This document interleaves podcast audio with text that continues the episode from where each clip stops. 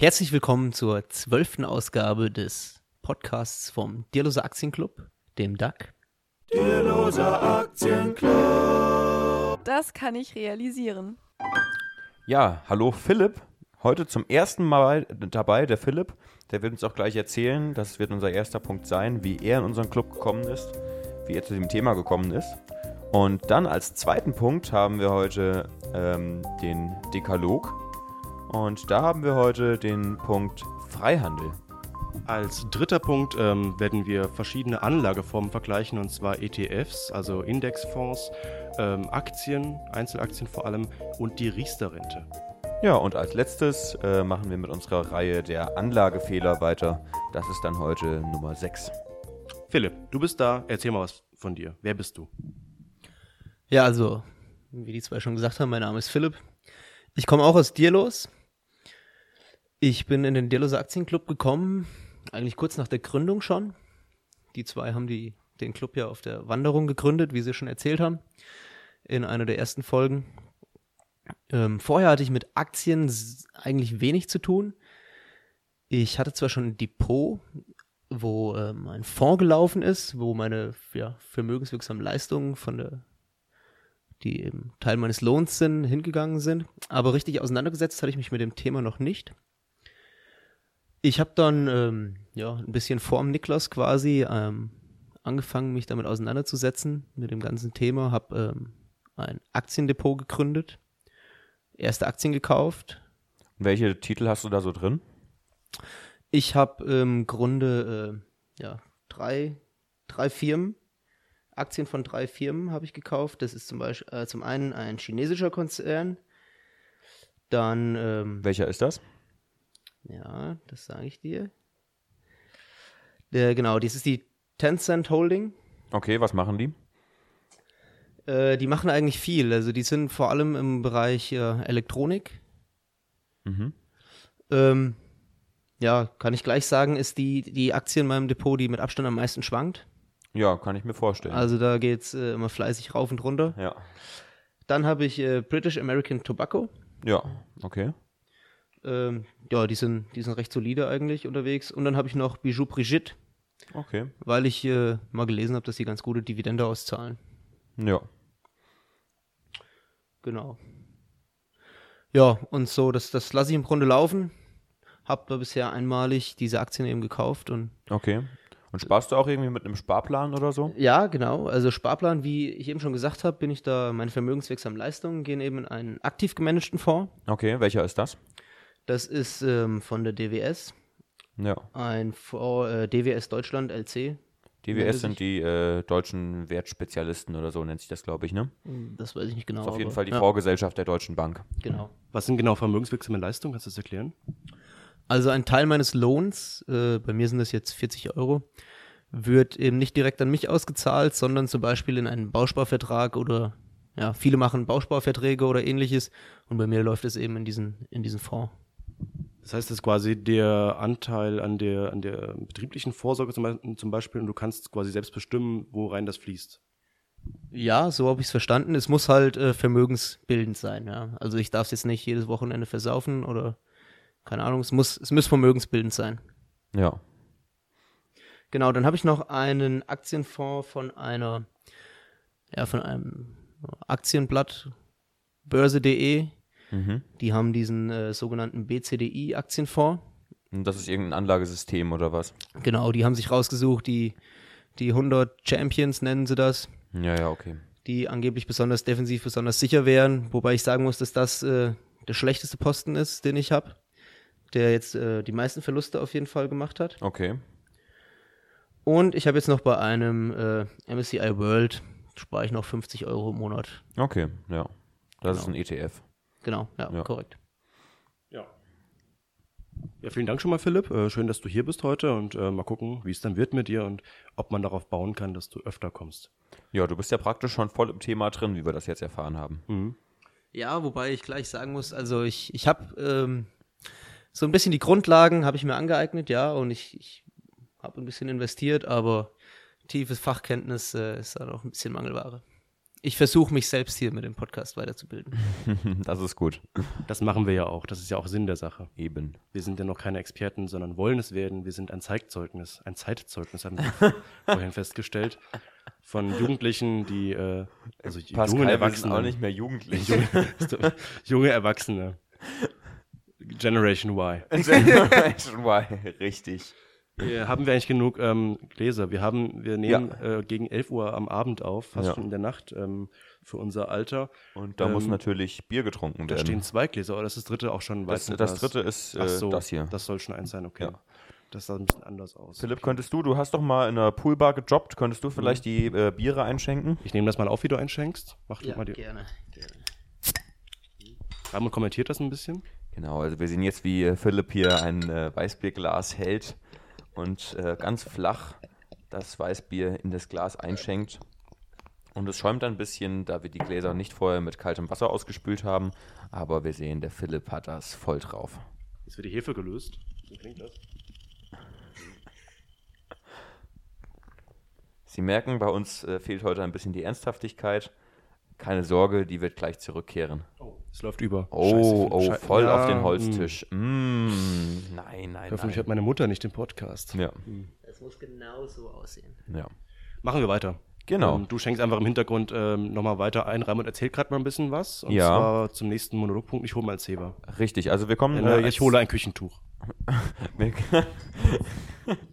Keine Markenwerbung machen. Ähm, genau, wir kommen jetzt zu unserem zweiten Punkt für heute Abend und äh, das ist der Punkt 6, glaube ich, aus unserem Dekalog. 6 oder 7 oder ist es die 5? Ich weiß es nicht. Ich habe den Dekalog gerade nicht offen.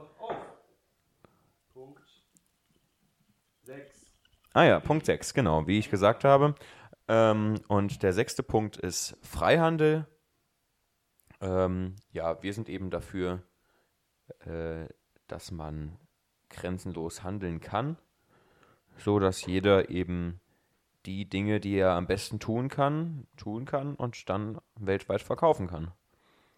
Ähm, da gibt es natürlich auch andere Meinungen dazu.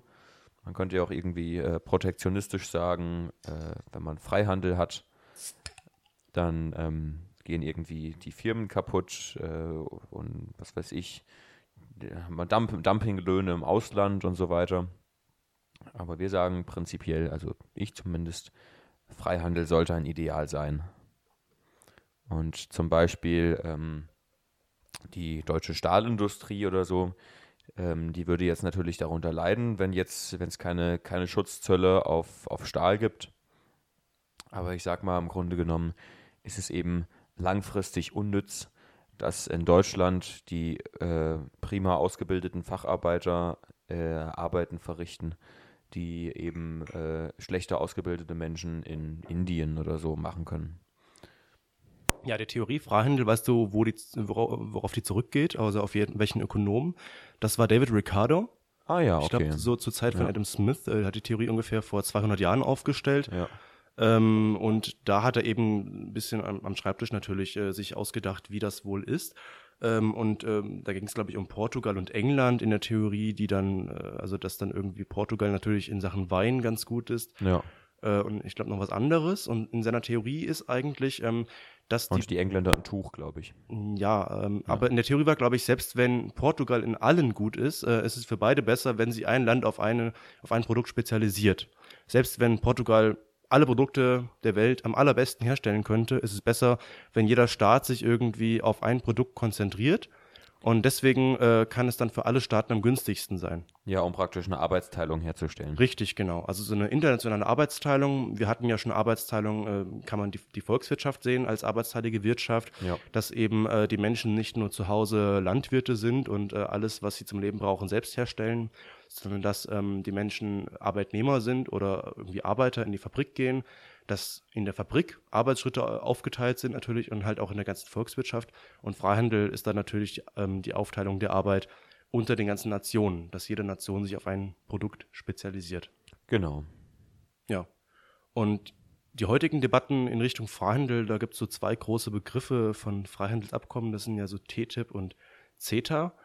Äh, TTIP ist das Abkommen von Europa mit den USA, das ist jetzt aber mehr oder weniger gekippt mit Donald Trump. Genau. Und CETA eben mit Kanada, das ist jetzt vor kurzem angenommen Das worden. ist, genau, Also das gut, ist, dass glaube ich, durchgebracht den, worden, ja. den Dekalogpunkt haben. Ich glaube, das war sogar erst letzte Woche oder vorletzte Woche oder so. Ja, Ähm, beide relativ umstritten, in Deutschland zumindest, weil ja Kampagnen halt so, gefahren wurden. weil es vor allen Dingen so, so Sammelsurien sind, äh, die eben ab Abkommen, die eben äh, Regelungen für alle möglichen Sachen treffen und dann mit einer Unterschrift am Ende ähm, äh, abgelegt werden, statt eben die Dinge einfach einzeln zu verhandeln und sagen, was weiß ich, für das Produkt senken wir die Zölle und für das Produkt senken wir die Zölle und bei dem Produkt können wir uns nicht einigen oder so. Ich denke auch, dass die, die Großteil der deutschen Bevölkerung hat nichts gegen, gegen Freihandelsabkommen an sich. Aber äh, wie TTIP verhandelt wurde, war halt für viele ein Unding. Ich denke auch, dass äh, TTIP zum Beispiel jetzt so der Inbegriff von Freihandelsabkommen ist. Und ich wurde immer gesagt, es ist ein Freihandelsabkommen. Man kann auch ähm, nicht so euphemistisch Freihandelsabkommen sagen, man kann sagen, es wäre ein Investorenschutzabkommen, weil ja eigentlich die alle, die, die ganzen großen Konzerne äh, in der Weltwirtschaft die allerbesten Karten haben. Und da waren ja auch ähm, Elemente in diesem Abkommen dabei von diesen ähm, privaten Schiedsgerichten zum Beispiel, dass man nicht mehr auf staatliche Gerichte setzt, sondern dass eben eigentlich private Firmen äh, plötzlich ähm, richten darüber, ob jetzt ein ähm, Unternehmen erfolgreich gegen Staaten klagt oder nicht. Ja. Äh, ein prominentes Beispiel von einem Unternehmen, das gegen den Staat klagt, ist ähm, Vattenfall. Da ging es damals um den ähm, Atomausstieg der Bundesregierung, der ja sehr sprunghaft war, also quasi über Nacht. Ähm, die Bundesregierung hat vorher noch die äh, Atomkraftlaufzeiten verlängert und damit Fukushima wurden die ja plötzlich ähm, unterbrochen mit diesem Moratorium und plötzlich mussten dann die großen Energiekonzerne ähm, viele Atomkraftwerke ähm, ausschalten. Ja. Ja, und dabei ging natürlich viel, viel Investitionssumme verloren. Das ist ja logisch, weil die eben damit kalkuliert haben, ähm, dass es länger hält. Ja, Aber so ist das nun mal. Wenn man Geld investiert, dann hat man damit auch eben Risiken. Es ist natürlich schwierig. Ne? Man kann auf der einen Seite sagen, da verliert die Politik ja irgendwie ähm, so ihre Hoheit, dass sie entscheiden, äh, Entscheidungen treffen kann, aber trotzdem äh, ist es ja ein bisschen Willkürherrschaft, wenn jetzt die Politik sagt, heute machen wir es mal so, morgen anders, weil es gab ja auch Verträge, also diese Laufzeiten wurden ja beschlossen. Ja. Äh, das Problematische ist natürlich mit TTIP, ähm, da gab es dann eben diese privaten Schiedsgerichte, dass dann dieser Streit eben nicht mehr, was weiß ich, vor dem Bundesverfassungsgericht oder so ausgefochten Oder wird, sondern EuGH irgendwo oder irgendwas. Ja. Genau, eben diese ja, staatlichen äh, Gerichte, die irgendwie auf Gesetze horchen, äh, sondern plötzlich vor privaten Gerichten, die vielleicht intransparent sind, wo man nicht genau weiß, wer die Richter bestimmt ähm, und so weiter, wer da eigentlich als Zeuge geladen wird. Ja, ein bisschen schwierig. Also man kann nicht unbedingt sagen, dass TTIP, CETA und so weiter wirklich Freihandelsabkommen sind, sondern also man muss unterscheiden zwischen der Theorie dahinter, äh, die natürlich auch nicht unbedingt bewiesen ist. Es ist eine Theorie, die am Schreibtisch äh, vor 200 Jahren geschrieben Na wurde. klar, es ist ja eine Theorie, deswegen heißt es ja Theorie. Richtig, genau. Und eben der Empirie und äh, ja, und diesen Abkommen, die eben tatsächlich ähm, beschlossen werden. Ja, Thema Freihandel, habt ihr denn schon mal was erlebt äh, in Sachen Freihandel, was, was euch beglückt? Ähm, nutzt ihr denn Produkte aus dem Ausland und so weiter? Oder kauft ihr immer nur deutsche Produkte? Deutsche sollten nur deutsche Produkte kaufen. Ja. Nee, natürlich. Also ich meine, alle Produkte, die du kaufst oder die, die allermeisten sind ja irgendwie äh, aus den unterschiedlichsten Ländern zusammengesetzt. Also ich meine, wenn du ein Auto kaufst, welches Teil kommt da jetzt äh, genuin aus Deutschland? Das sind jetzt äh, nicht allzu viele. Und äh, wenn du ein Handy kaufst, dann steht da drauf äh, Designed in äh, USA. Und es kommt, äh, wird in, in auch Made in China. Made in China, richtig. Hast du auch ausländische Aktien? Ich habe auch aus- ausländische Aktien, ja. Oh. Aber wir trinken jetzt aber deutsches Weizenbier, sehe ich gerade. Oh ja, das ist gut. So, erstmal Prost. Prost. Ja, aber das schmeckt doch auch. Aber bestimmt auch den Leuten im Ausland, die freuen sich bestimmt auch über deutsches Bier. Das schmeckt. Ja, stimmt. Gerade ist ja auch Oktoberfest. Läuft das noch oder ist das schon zu Ende gegangen? Das ist schon zu Ende. Ach so, ja. Gerade war ja auch. Nee, ich glaube doch, bis zum 3. Oktober geht's, glaube ich, noch. Ach so, okay. Ja. Da sind jetzt gerade viele ausländische Gäste und genießen bayerisches Bier. Sehr schön. Dann kommen wir jetzt zu unserem dritten Punkt für heute. Ein Streitgespräch, sozusagen. Wollen wir das so machen? Nein. Nee, nee, das, ist zu, das ist zu aufgesetzt. Na gut. Danke. Ja, aber wir machen ETF versus Einzelaktieninvestment versus Riester-Rente Genau. sozusagen. Philipp ist ja unser Riester-Rentner heute. Ähm, also der einzige von uns dreien, der eine Riester-Rente hat. Dein Vater ist Finanzberater und deswegen bist du da vielleicht ein bisschen bevorteilt in Sachen Wissen über die Riester-Rente, oder? Was weißt du denn? Ja, also tatsächlich muss ich, also es ist richtig, dass ich äh, eine Riester-Rente habe, also am Riestern bin quasi. Ist auch richtig, dass mein Vater Finanzberater ist. Dass ich deswegen mehr weiß, ist allerdings nicht unbedingt richtig. Ich habe mich da, naja, blind würde ich nicht sagen, aber schon natürlich äh, stark darauf verlassen, dass mein Vater mir da ein günstiges Angebot rausgesucht hat. Heute Morgen habe ich mal meinen Vertrag mehr, mehr oder weniger überflogen. Und da habe ich auch erstmal kaum Nachteile oder keine Nachteile erkennen können. Also die, die großen Vorteile der Riester-Rente sind halt, soweit ich das einschätzen kann, dass es zum einen extrem sicher ist. Also meine Beiträge werden mir garantiert. Selbst im Worst Case, also dass ich nur das bekomme, was ich eingezahlt habe, bekomme ich immerhin alles, was ich eingezahlt habe, dann zurück. Okay. Und äh, große Vorteile sind eben auch die, die Zuschläge des Staates seitens ja, der, ja, des Staats. Okay, aber ich sage jetzt mal zum Beispiel, wenn ich jetzt ähm, breit diversifizierte Aktien anlege, ähm, zum Beispiel ETFs kaufe ähm, und ich fange jetzt mit, mit 25 an, da einzuzahlen, was soll denn da der Worst Case sein, was in 40 Jahren mit den Aktien los ist? Da kriege ich doch auch das raus, was ich, was ich einzahle.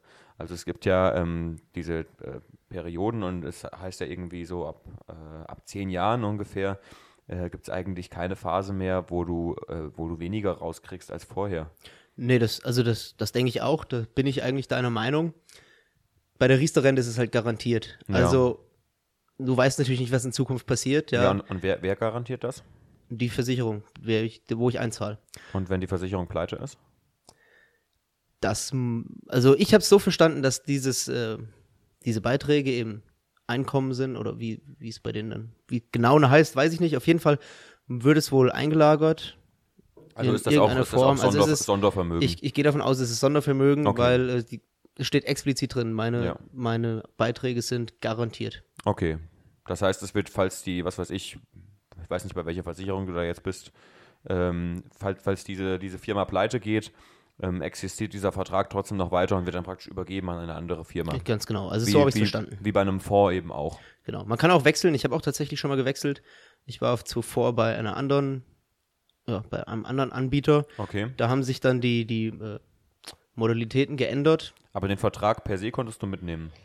Mit den, meine meine den Beiträge, genau, die Beiträge Beiträgen. nehme ich natürlich mit. Ja. Also das nehme ich alles mit. Äh, das ist auch kein Problem, da zu wechseln, so wie ich das verstanden habe. Okay. Die Beiträge nimmt man einfach mit. Ist dann so ähnlich wie so ein Depotübertrag. Ganz genau, ja. Okay. Ja. Vorteil gegenüber ETFs, wie gesagt, die garantierte Sicherheit. ETFs, gebe ich dir recht, ist nicht damit zu rechnen, dass in zehn Jahren irgendwie alles weg ist. Ja. Aber äh, es könnte ja theoretisch sein.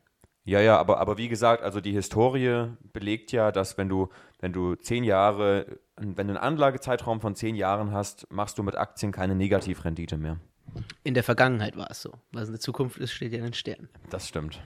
Auch nochmal andersrum, eben durch diese Sicherheit, die die äh, Versicherungen da auf, aufgedrückt bekommen, äh, dass sie eben keine Verluste schreiben dürfen, äh, legen sie eben sehr, sehr sicher auch an und äh, zu großen Teilen in Staatsanleihen und äh, das drückt dann auch auf die mögliche Rendite, die man eigentlich habe, äh, hätte haben können.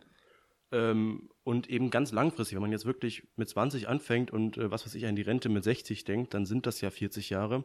Und in dieser langen Zeit ist es eigentlich sehr unwahrscheinlich, dass die Weltwirtschaft dann extrem einbricht. Klar, es können Kriege ausbrechen, es können Wirtschaftskrisen dazwischen kommen und so weiter, Also wie du gerade schon gesagt hast, also ihr beiden eigentlich. Äh, aber bei der Riester-Rente hat man irgendwie nichts Halbes und nichts Ganzes. Man ist nicht so richtig sicher, weil man ja trotzdem in Aktien und Fonds einlegt, äh, anlegt, äh, aber man gewinnt nicht so richtig viel ähm, dafür. Ähm, eben durch diese Sicherheitsgarantie. Meine Hoffnung zumindest ist, das kann ich jetzt nicht äh, mit Sicherheit sagen, ist aber natürlich, dass die, die Zulage seitens des Staates da ähm, ja die Gebühren zum Beispiel, die ich zahlen muss und ja diese dieses Plus an Sicherheit eben ausgleichen Okay. und die Rendite eben erhöhen. wie viel gibt es da im Jahr? Das hängt davon ab, wie, wie auf, also zum einen hängt es davon ab, ja, ob du Kinder hast. Also es gibt pro Kind gibt's Zulage, Okay. für dich als Person gibt es eine Zulage und dann hängt es auch von deinem Einkommen ab, beziehungsweise von dem, was du von deinem Einkommen äh, eben in diese Rentenvertrag einzahlst. Okay. Also das äh, kann man sich im Internet ganz einfach durchrechnen. Gibt man eben ein, wie viele Kinder man hat, gibt man ein, was man zurücklegen möchte Und dann kriegt man den Förderbetrag raus, Genau, oder wie? dann kriegt man den Förderbetrag raus. Okay, na, das will ich vielleicht mal ausprobieren. Genau. Aber jetzt mal so eine gesellschaftliche Perspektive als kritische politische Bürger. Warum zahlt dann der Staat die Zulagen nicht einfach an jeden aus als Kindergeld? Also warum gibt es dann Kinderge Kinderzulagen für Riester-Renten? Und da muss ich mich erst in so einen komischen Vertrag da reinsetzen, wo ich nicht genau weiß, was rauskommt. Also ich glaube, die Idee ist, ähm, dass man die Leute praktisch so ein bisschen paternalistisch dazu erziehen will, selbst anzulegen. Ich glaube, das Naja. Ziel, das Ziel ist, ähm, so, so verstehe ich's, dass du ähm, eben was für deine, deine Altersvorsorge tust. Kindergeld kannst du ja theoretisch auch, keine Ahnung, sofort kon verkonsumieren. Natürlich. Und die Zulagen für die Riester-Rente bekommst du eben nur für deine, für deine Riester-Rente. Und äh, du verlierst die Zulagen auch wieder. Also wenn du deine Riester-Rentenverträge auflöst und das angesparte Vermögen verkonsumieren möchtest, verlierst du deine Zulage. So, zumindest soweit ich das verstanden habe. Außer du äh, ja, baust Wohnimmobilien für dich selbst. Okay. Also die Zulage gilt wirklich nur für dich, für deine Altersvorsorge. Also ist es praktisch so eine, so eine gewisse Erziehung für den Bürger, dass er eben sich darum kümmert, äh, selbst ein bisschen Geld anzulegen. Weil So wenn er das auch, macht, ja. dann kriegt er noch einen Bonus obendrauf. Ganz genau, so sehe ich es auch. Und wenn man auch, je, also das ist auch, je mehr du zurücklegst, also bis zu einem gewissen Grenzwert, Ja. desto höher wird die Zulage. Also wenn du Okay. sagst, ich lege 20 Euro im Monat zurück, Ja. bekommst du viel weniger Zulage, als wenn du sagst, ich lege 170 Euro im Monat zurück. Ja, ja, klar. Ja. Gut, mit 20 Euro im Monat kann man natürlich nicht bes- besonders viel reißen, das ist ja klar. Ähm, ja, Ja, wie gesagt, die Zulage ist da eben auch dran gekoppelt. ja. Raimund, äh, du hast kein, keine Riester-Rente. Nee, nee, nee, ich bin. Aus, aus gutem Grund nicht oder einfach nur so nicht? Äh, mir ist das zu kompliziert, muss ich ganz ehrlich sagen. Und äh, ähm, allein aus dem Grund, weil ich sagen kann, ähm, wenn ich Aktien kaufe, dann weiß ich, was ich habe, dann habe ich einen Unternehmensanteil gekauft.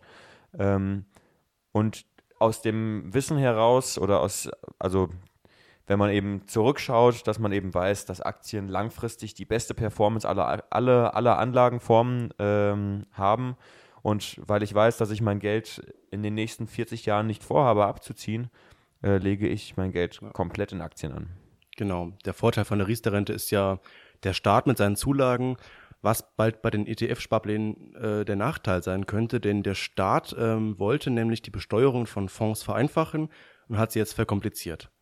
Ja, ich habe da heute Morgen einen Artikel drüber gelesen.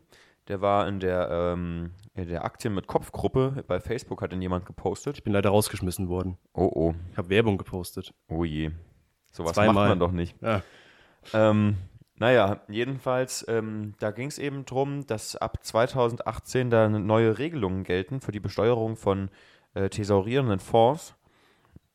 Und zwar äh, soll an, an einem bestimmten Basiszins festgemacht werden, ähm, dass eine Pauschalbesteuerung Anfang des Jahres für, den, für das Vorvolumen gezahlt wird. Ähm, die dann praktisch am Ende des Jahres wieder eingereicht wird und dann kann man das wieder irgendwie ausgleichen oder so. Hä? Also es ist irgendwie höchst kompliziert. Ich habe es auch nicht so ganz verstanden. So bei Steuerfragen, da muss ich ganz ehrlich sagen, ich bin komplett raus. Ich bin echt froh, wenn ich sage, okay, ich lege in Aktien an und äh, habe hier äh, frei nach Per Steinbrück äh, die 25% von X, die ich zahlen muss, äh, ab, dem, ab den 801 Euro, die ich sowieso nicht habe. Wobei wir als Dividendenfüchse ja sowieso eigentlich nicht 25% zahlen, sondern irgendwie um die 49%, weil ja auch schon ein Teil der Dividende, die ausgezahlt wird, schon im Unternehmen weggesteuert Ja, wird. das ne? ist jetzt dieses Argument der doppelten Versteuerung, aber doppelte Das Versteuerung, doppelte Versteuerung ist ein Argument, was du für alles verwenden kannst, weil wenn du im Supermarkt einkaufst, ist es auch doppelt versteuertes Geld, weil, du, weil dein Einkommen versteuert ist und du noch Mehrwertsteuer zahlst. Okay, na gut. Also das ist ein Argument, was nicht zieht. Schade. Aber es ist natürlich so, dass wenn du ähm, eine Aktie kaufst, die keine Dividende ausschüttet, dann äh, kannst du natürlich diese 25% der, der Steuer auf die Dividende kannst du natürlich einsparen.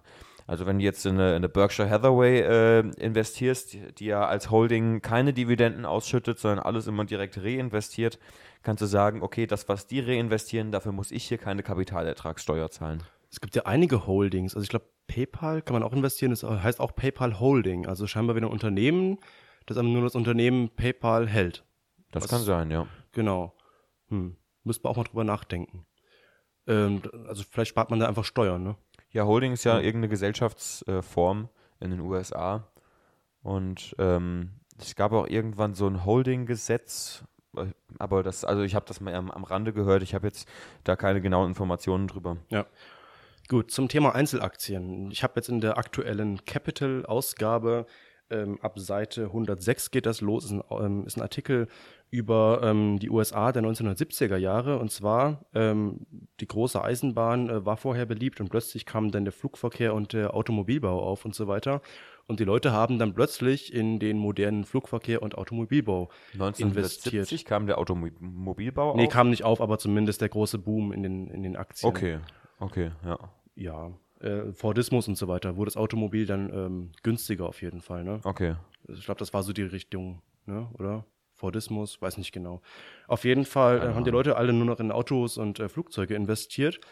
Ähm, aber wenn man sich dann mal anguckt, ähm, hier steht dann eine Grafik, eben äh, aus einer Anlage von 1000 Dollar im Jahr 1970 wurden, scheinbar bis heute, aus Autoaktien 12.600, also aus 1000 Dollar, äh, Fluggesellschaftsaktien 12.700, Jeweils eine Verdreizehnfachung. Das. Genau, alle so um eine Verdreizehnfachung. Rate mal, was aus Eisenbahnaktien wurden.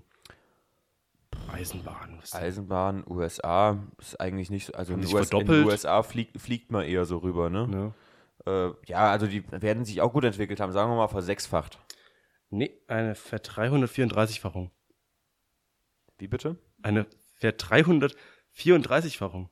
Das ist ja unglaublich. Krass, oder? Ja. Völlig unterschätzt. Gucken wir mal auf heute. Und zwar, was sind denn heute so die großen amerikanischen, ich gebe mal einen Tipp, Tech-Unternehmen, ähm, Jetzt hast du es ja schon verraten.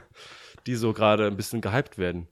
Ja, die großen amerikanischen Tech-Unternehmen. Ne? Ah, also Tesla, Apple. Google, Google, Facebook, genau. Amazon. Ja. Ja, was lernen wir jetzt daraus? Ja, Äh, ich wollte was sagen. Ich wollte ein Argument machen. Ach so.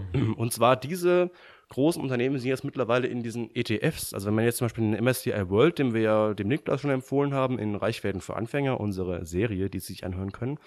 Ähm, ja, da sind diese großen amerikanischen Tech-Unternehmen extrem überrepräsentiert, einfach weil die so unheimlich hoch bewertet sind. Das stimmt. Ja. Und äh, dieses, die ETFs, die ähm, legen eben genauso an, wie die Hypes gerade sind. Also ich kaufe mit ETFs immer genau die Aktien, die irgendwie gerade gehypt sind. Ja, natürlich, weil der, weil ähm, ein, ein äh, Index wie der S&P 500 zum, zum Beispiel oder auch wie der MSCI World ähm, die Unternehmen nach Marktkapitalisierung äh, bewertet. Ja, aber wenn ich jetzt mal äh, zurückdenke, 1975, als die Leute gedacht haben, ah, Eisenbahn, langweilig, die haben lieber in Fluggesellschaften investiert und ihr Geld für 13-facht äh, oder halt Automobilbauer und haben ihr Geld auch verdreizehnfacht. Krass, ne, verdreizehnfacht. Aber wenn man jetzt mal in die langweiligen alten Industrieunternehmen investieren könnte, die vielleicht dann in ein paar Jahren oder so immer noch da sein könnten, dann habe ich vielleicht bessere Chancen, als wenn ich äh, jetzt dem Hype nachrenne. Das, Das ist mein heißt- Argument. Das heißt, langfristig ist es eventuell schlauer, statt auf äh, relative Stärke irgendeiner Aktie zu setzen, ähm, zu sagen, ich kaufe die Aktien, die momentan eher unterbewertet sind. Ja, Pascal, hast du vielleicht einen geilen Tipp? Was momentan die, die, die Rail-Aktien von heute sind? Ja, ich hoffe ja auf meine Aktie, äh, Daimler.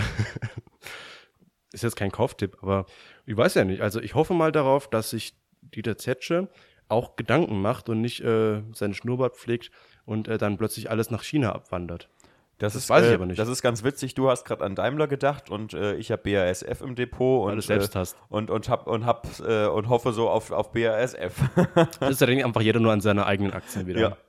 Aber die Moral von der Geschichte von 1975 zumindest, das muss ja nicht unbedingt für heute gelten, ähm, ist halt nicht immer nur dem Hype nachrennen, auch breiter diversifizieren, nicht nur diversifizieren Google, Amazon, Apple, was weiß ich. Das ist nämlich keine Diversifizierung, das ist einfach nur Hype.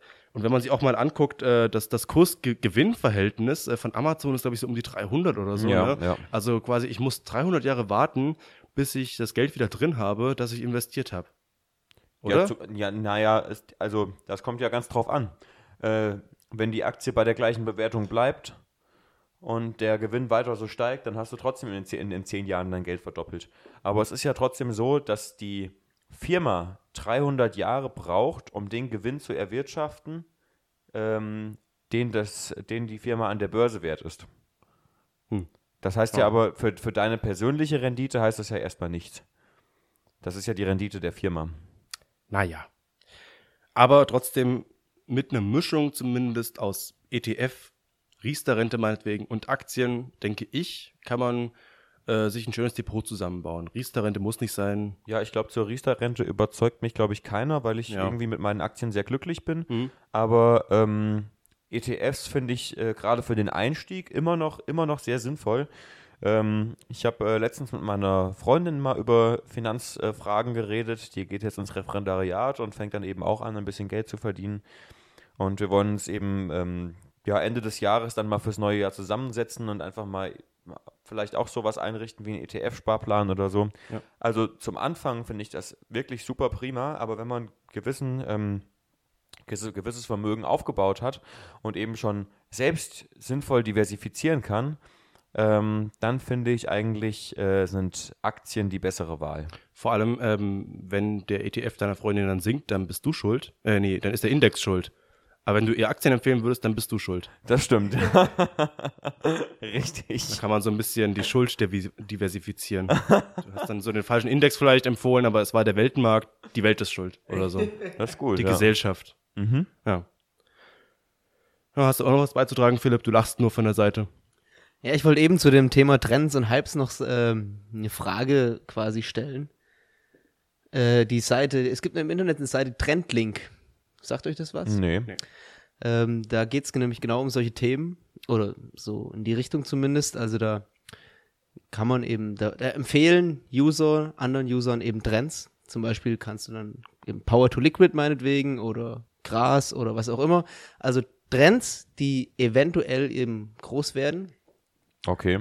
kann man äh, sich da eben gegenseitig empfehlen und da werden dann auch ja, Unternehmen eben mit empfohlen, die da in diesen, genau in diesen Bereichen eben aktiv sind. So ein bisschen eine Werbung für Pink Sheets.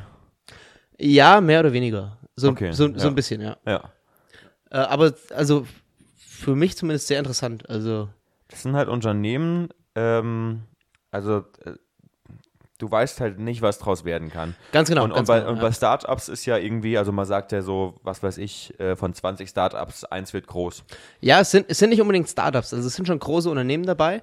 Es geht dann mehr um, um Trends jetzt in Richtung Wirtschaft oder Technik. Also Power to Liquid, so bin ich auf die Seite überhaupt erst gestoßen. Was ist das? Was ist das? Power to Liquid ist, ähm, dass du eben aus, aus Kohlenstoffdioxid aus der Luft und äh, Strom, Dieselähnliche flüssige Okay, Kraftstoffe ja, machst, ja. ja. Momentan noch nicht wirtschaftlich, ja, Ja. aber wenn das irgendwann eben wirtschaftlich wird, ja, dann sind wahrscheinlich die Unternehmen, die jetzt schon drin sind, die großen Gewinner. Okay. Ja, und genau die werden da empfohlen, ja. Könnte sein, ja. ja.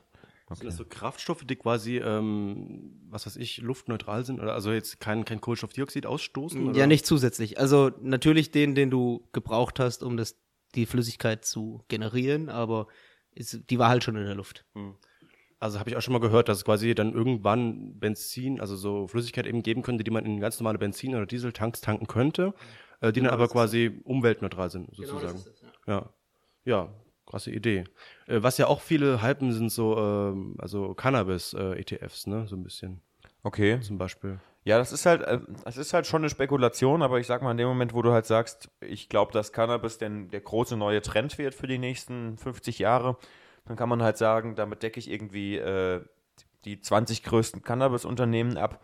Und äh, irgendwie zwei, drei davon werden ja vielleicht was, die anderen gehen meinetwegen alle unter und es entstehen noch fünf neue nebendran, aber aus den zwei, drei, die ähm, vervielfachen sich einfach so extrem, dass ich eben eine, eine Überrendite dadurch erwirtschafte. Alles keine Themen, auf die man sein gesamtes Depot aufbauen sollte. Was Natürlich mich nicht. da auch äh, fraglich stimmen lässt, äh, ist ja auch, ähm, das ist ja eine ziemlich staatliche Sache, ob jetzt Cannabis irgendwann mal legali äh, legalisiert wird oder nicht.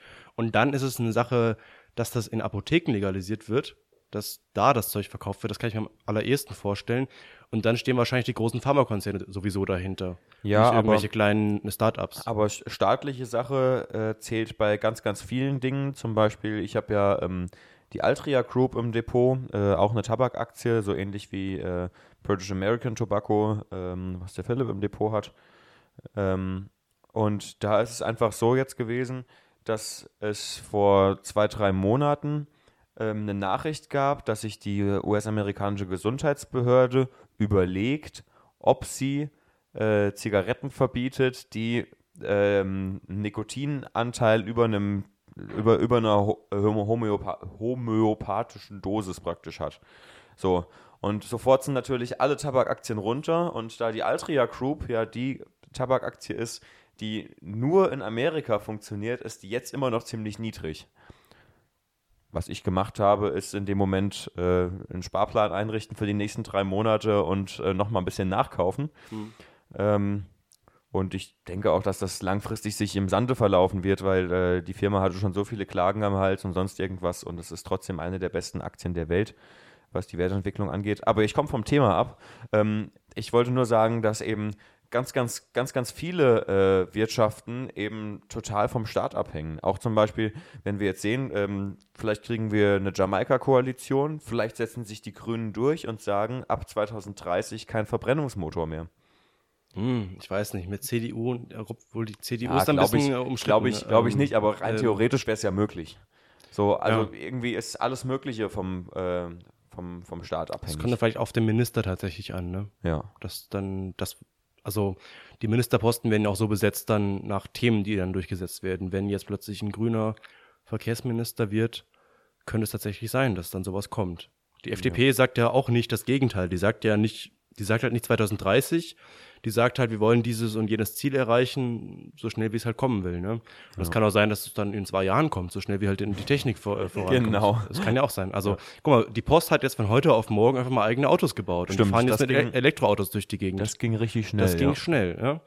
Und äh, dieses Unternehmen, was die jetzt aufgekauft haben, die wollen nächstes Jahr einen eigenen, äh, was weiß ich, äh, äh, normalen PKW einfach auf die Straße bringen. Ja, so ein, so ein, so ein Kleinauto, ne, so für, für den Stadtverkehr. Das gibt's schon. Also die Firma, die, die Uni Aachen hat dieses Auto für die Post Genau. entwickelt. Und die, dieses Auto gibt's schon. Kann man sich kaufen. Kann man schon. Ja. Ich dachte nächstes Jahr. Du kannst es im Internet auf jeden Fall vorbestellen. Ah, okay, gut. Ob du es jetzt schon kriegst. Ja. Beim Anlegen kann man aber auch Fehler machen, Raimund. Was ist eigentlich der Anlagefehler des Tages, also der, der Woche, des Podcasts? Genau. Ähm, Anlegerfehler Nummer 6 ist, ähm, dass man seinen äh, Anlagehorizont, also den Zeithorizont, äh, falsch einschätzt. Und zwar ähm, ist es ja oft so, äh, dass man irgendwie so, was weiß ich, man geht so von einem, von einem Durchschnittsalter aus, was man erreicht. Ich weiß nicht, wo, wo das momentan liegt. Für Männer irgendwie so Ende 70 und für Frauen so Mitte 80, so grob geschätzt. Und sagt dann, okay, wann gehe ich in Rente? Ich gehe mit 65 in Rente oder mit 67 und dann lebe ich noch höchstens 20 Jahre. Ja, muss aber nicht unbedingt sein, weil wenn ich jemand bin, der irgendwie in die Zukunft schaut, der sagt, okay, ich bin ein bewusster Mensch, ich ernähre mich gesund und alles Mögliche, dann werde ich vielleicht nicht nur 85, sondern vielleicht gehe ich ja so auf die 100 zu. Und äh, da sollte man eben den, ähm, den Zeithorizont ähm, nicht zu kurz einschätzen, weil das wäre ja blöd, wenn einem dann irgendwie so mitten in der Rente das Geld ausgeht, weil dann irgendwie mit 80 sich nochmal versuchen, ähm, Arbeit zu suchen, um irgendwie mehr Geld reinzubringen, ist sehr unrealistisch. Oder einfach planen, von der Dividende zu leben. Genau. Deswegen muss man, muss man eben, deswegen muss man eben, eben planen, dass man Geld für länger hat. Und äh, klar, die Extremversion ist eben, so viel Geld zu haben, dass man komplett aus der Dividende leben kann, ohne an die Substanz zu müssen. Es gibt ja auch, wir leben ja in Deutschland, es gibt ja auch eine gesetzliche Rente. Also das darf man ja auch nicht vergessen. ja, ja, natürlich. Und bei der Riester-Rente bekomme ich bis zu meinem Lebensende Geld. Also von dem Moment, wo ich in Rente gehe, bis zu meinem Lebensende. Und wenn ich 150 werde, zumindest laut Vertrag, bekomme ich bis zu meinem Lebensende Rente ausgezahlt. Das ist eine gute, gute Sache. Das ist, das ist der erste vernünftige Punkt, den ich gerade für die Riester-Rente höre. Aha. Ja, mit diesem Punkt würde ich sagen, bevor es unvernünftig wird mit der Riester-Rente und allgemein, würde ich sagen, schließen wir den Podcast. Ähm, wir sind der Dierlose Aktienclub, der DAC. Wir freuen uns über Feedback Sie können uns anrufen unter der Nummer 0911 308 44 4 1 3 11. Sehr gut. Und äh, dann kommt ein Anrufbeantworter. Nicht erschrecken, es kommt eine schöne Melodie und dann können Sie irgendwas drauf sprechen. Sie können eine Frage stellen. Sie müssen nicht äh, Stand-up-Comedian sein und großen Vortrag halten. Stellen Sie Fragen, geben Sie Feedback. Beschimpfen Sie uns gerne oder sowas. Oder Sie schreiben uns einfach an Vorstand At aktien.net mit C. oder unter Instagram slash duckclub. Duckclub. Also, was- Duck-Lub. Also D-A-C-K-L-U-B. Genau. Ja. Dasselbe bei Facebook, Twitter und das war's. Ja. Google Plus sind wir da nicht. Noch nicht. Nee, Bei Google, ja. Google Plus nutzt, glaube ich, keiner mehr. Keine Ahnung. Das war's. Ja, das war's. Vielen Dank. Alles Gute. Der Duck. Over and out.